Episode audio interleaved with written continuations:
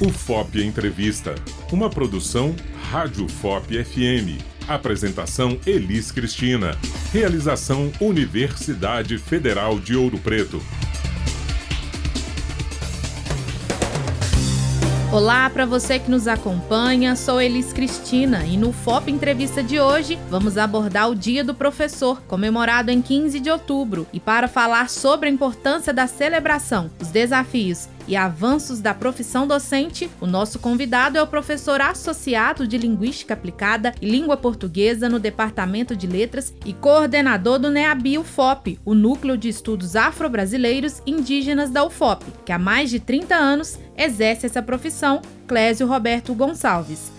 Seja bem-vindo, professor. É um prazer receber você aqui na Rádio FOP. Obrigado, Elis. É um prazer, uma satisfação muito grande poder compartilhar esse dia de comemoração do Dia do Professor com os rádio ouvintes da Rádio FOP. Professor, anualmente o dia 15 de outubro é dedicado ao Dia dos Professores. Explica para os ouvintes qual a importância de celebrar essa data. Elis, às vezes nós temos no nosso imaginário que comemorar é soltar balões, dar muitos sorrisos e parabenizar. Só que comemorar exige muito mais que isso exige também a questão de repensar e, sobretudo, repensar o exercício da nossa profissão no contexto em que estamos vivendo, um contexto ainda pandêmico, e mais do que isso, em que a nossa profissão costuma ser, costuma vir sendo desvalorizada com o passar do tempo, sobretudo pela nossa sociedade. E, no entanto, eu gostaria de destacar que temos sim o que comemorar. Eu vejo muitas vezes que o reconhecimento do professor não é em grande escala, não é massivo e nem vem dos próprios dirigentes e gestores de uma escola, de uma universidade, do grupo político, mas o reconhecimento ele se dá no dia a dia e na convivência, sobretudo, com o nosso aluno, com a nossa aluna, que aí é muito mais gratificante. E, sobretudo, pelo fato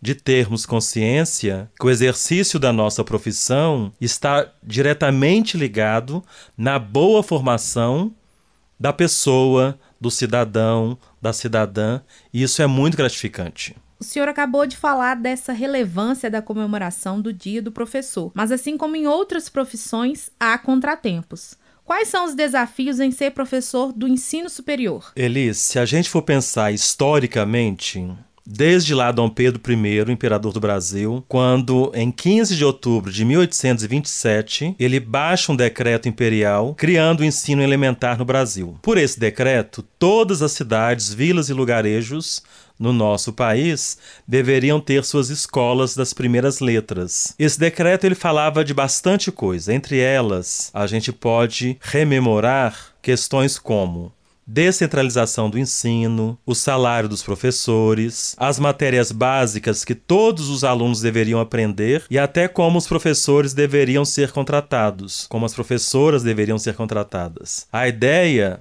naquela ocasião, era bastante inovadora e revolucionária. Teria sido ótima caso tivesse sido cumprido. No entanto, Elis, só em 1947, 120 anos depois, após o referido decreto, é que ocorreu a primeira comemoração de um dia efetivamente dedicado ao professor. E se a gente observar a história da educação no nosso país, há um decreto federal de número 52.682 de 14 de outubro de 63, esse decreto, sim, é que define a essência e a razão do feriado para se comemorar o Dia do Professor, o feriado escolar, na verdade. Para comemorar com dignidade o Dia do Professor, as escolas, as universidades, elas promovem solenidades em que se enaltece a função do professor na sociedade moderna, fazendo participar aí os alunos e alunas e seus familiares. Agora, o que temos para comemorar no Dia do Professor? Sobretudo a partir da experiência que temos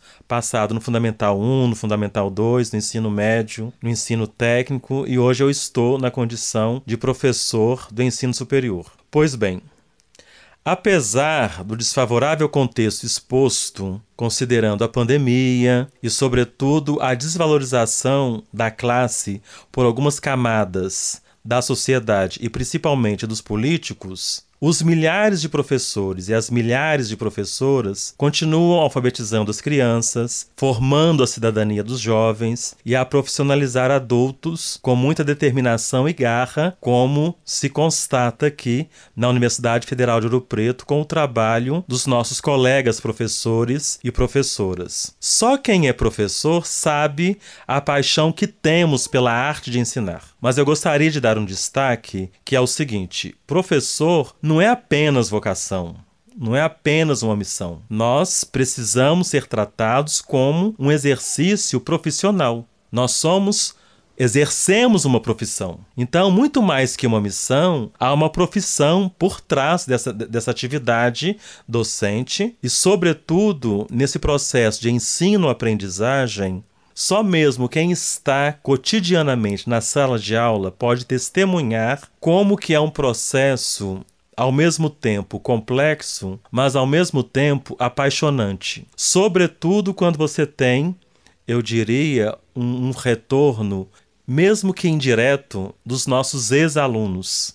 Que a gente encontra com esses nossos ex-alunos e ex-alunas em algum em determinados lugares, eles vêm nos re retornando é, o parecer sobre a influência que nós tivemos, direto ou indiretamente, dentro da sala de aula, no exercício da profissão, sobretudo na formação desses estudantes enquanto pessoas que hoje estão inseridos no mercado, é, participando ativamente da construção do nosso país e, mais do que isso, é gratificante poder perceber que, mesmo que a conta gotas, nós estamos contribuindo todos os dias no exercício da nossa profissão na construção de um país melhor. E eu faço isso com muito orgulho e com muita dignidade há mais de 30 anos. Professor, o ano de 2020 ele também foi um ano desafiador para as instituições de ensino devido à pandemia de Covid-19.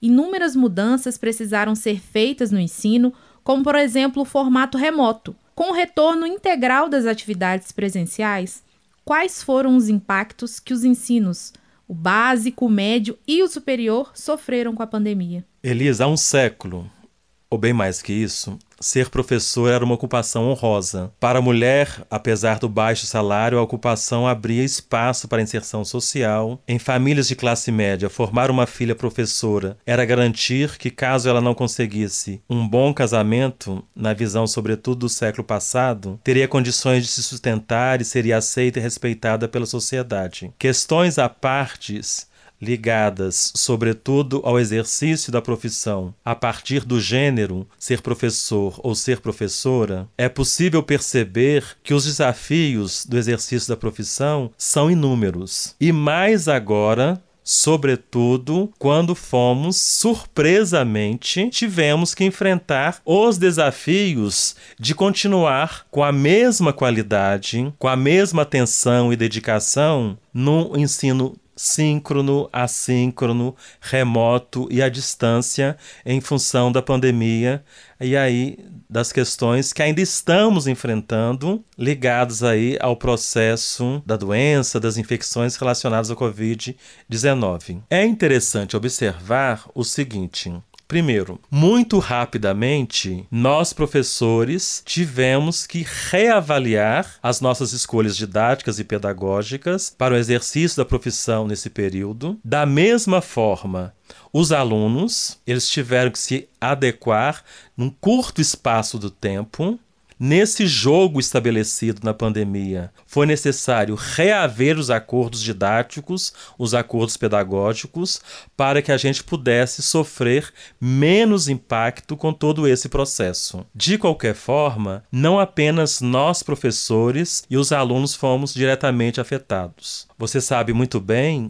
que a nossa universidade ela, ela sobrevive com um trabalho que é exemplar e que vem nos acompanhando sempre, cotidianamente, que é o trabalho dos técnicos, que é o trabalho das secretárias, que é o trabalho daqueles colegas e daquelas colegas que trabalham da gestão da universidade. Ou seja, a nossa prática, a nossa atuação dentro da sala de aula, não teríamos êxito se nós não pudéssemos também, na pandemia, poder contar com essa parcela de servidores e servidoras da universidade, que não estão diretamente dentro da sala de aula, mas que contribuem significativamente para que, de maneira coletiva e conjunta, a nossa universidade conseguisse, com êxito, entre aspas, driblar os desafios da pandemia nesse período, que na verdade nós ainda não saímos dela. Nós estamos aos poucos retornando, não retornamos ainda 100%. E eu gostaria de dar um outro destaque também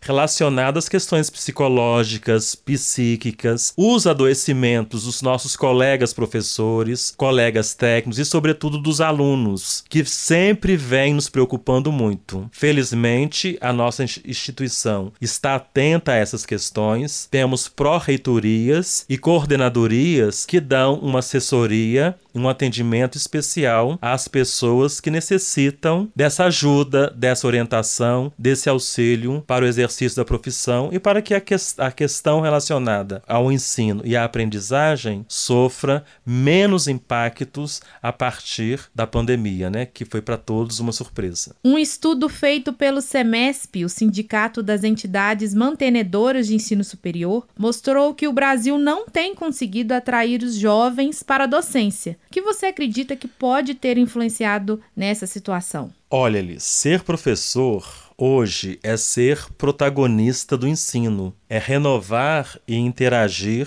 com os alunos, pois sem isso o processo de aprendizagem não é otimizado. Quanto melhor for o desempenho do docente, melhor será o desempenho do estudante. Agora, para que o docente tenha um bom desempenho, é necessário que cotidianamente ele esteja aberto aos processos formativos que são cotidianos. Nesse sentido, a sociedade, ela lê esse processo às vezes de maneira equivocada, de maneira que se observarmos com essa leitura que a sociedade faz do exercício da nossa profissão, se nós observarmos os índices de matrículas nas universidades federais, nas universidades é, particulares, que há sim, de uma certa forma, um impacto muito direto no sentido de que há menos matrículas nos cursos de licenciatura, ou seja, cursos que vêm preparar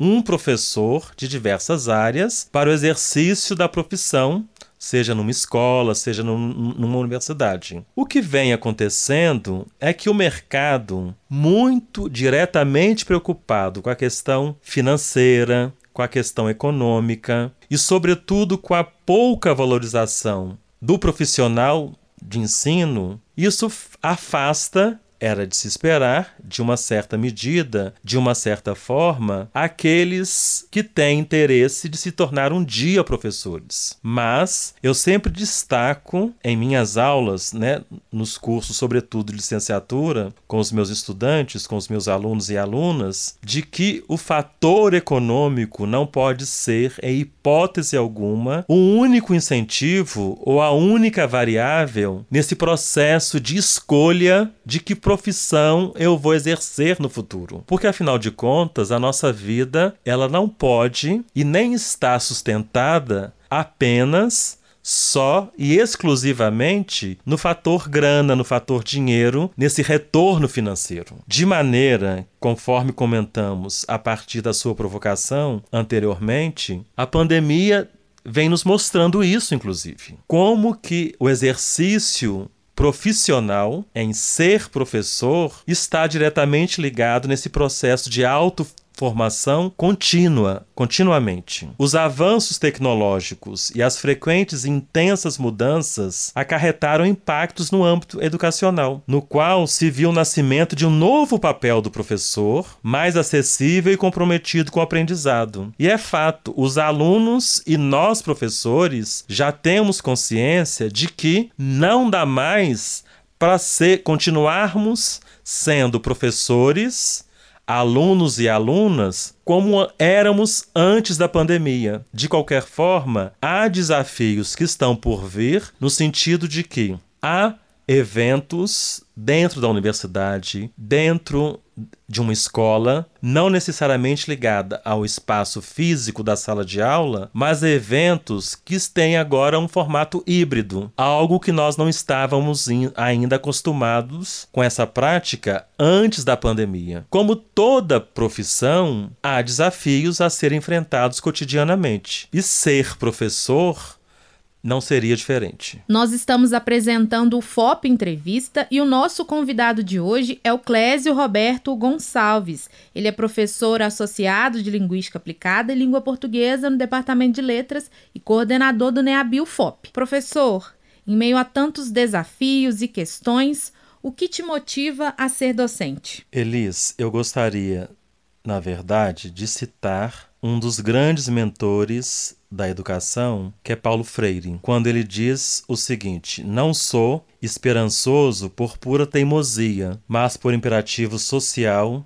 histórico. E é justamente nessa direção que eu acredito que a educação ela é transformadora. É através dela que as mudanças ambientais, sociais, políticas e culturais podem acontecer. E que apesar dos desafios, a docência é uma forma de se sentir capaz de mudar a realidade. Isso é a mola propulsora e, ao mesmo tempo, motivadora que nos faz levantar cedo, cotidianamente partir para uma preparação, para um exercício e para a atividade didático-pedagógica dentro da sala de aula, aliada no nosso caso, do contexto universitário, das questões ligadas à pesquisa e também extensão. Os desafios são vários, mas ao mesmo tempo são desafios que nos movem a cotidianamente a gente enquanto professor continuar o exercício da profissão, porque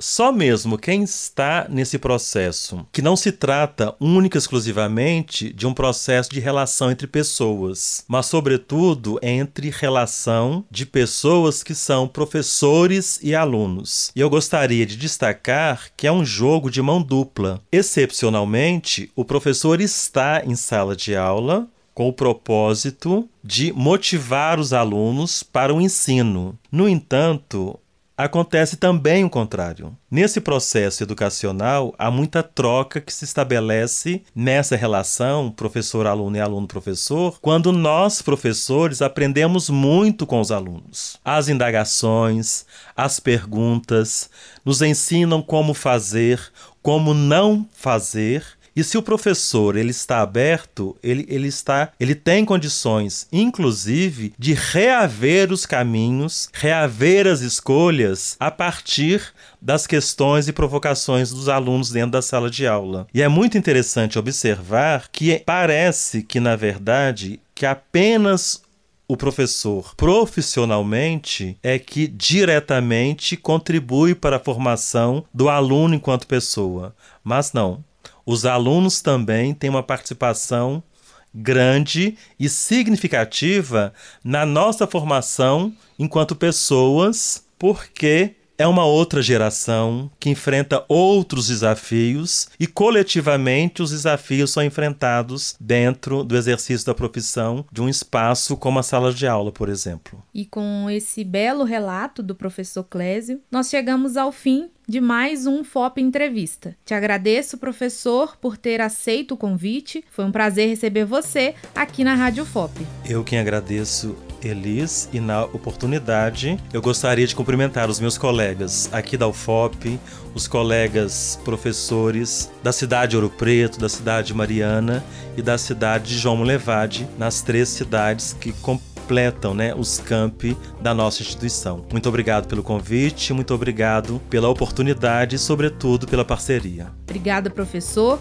O FOP Entrevista fica por aqui uma realização Rádio FOP FM e Fundação de Educação, Artes e Cultura. Até o próximo programa.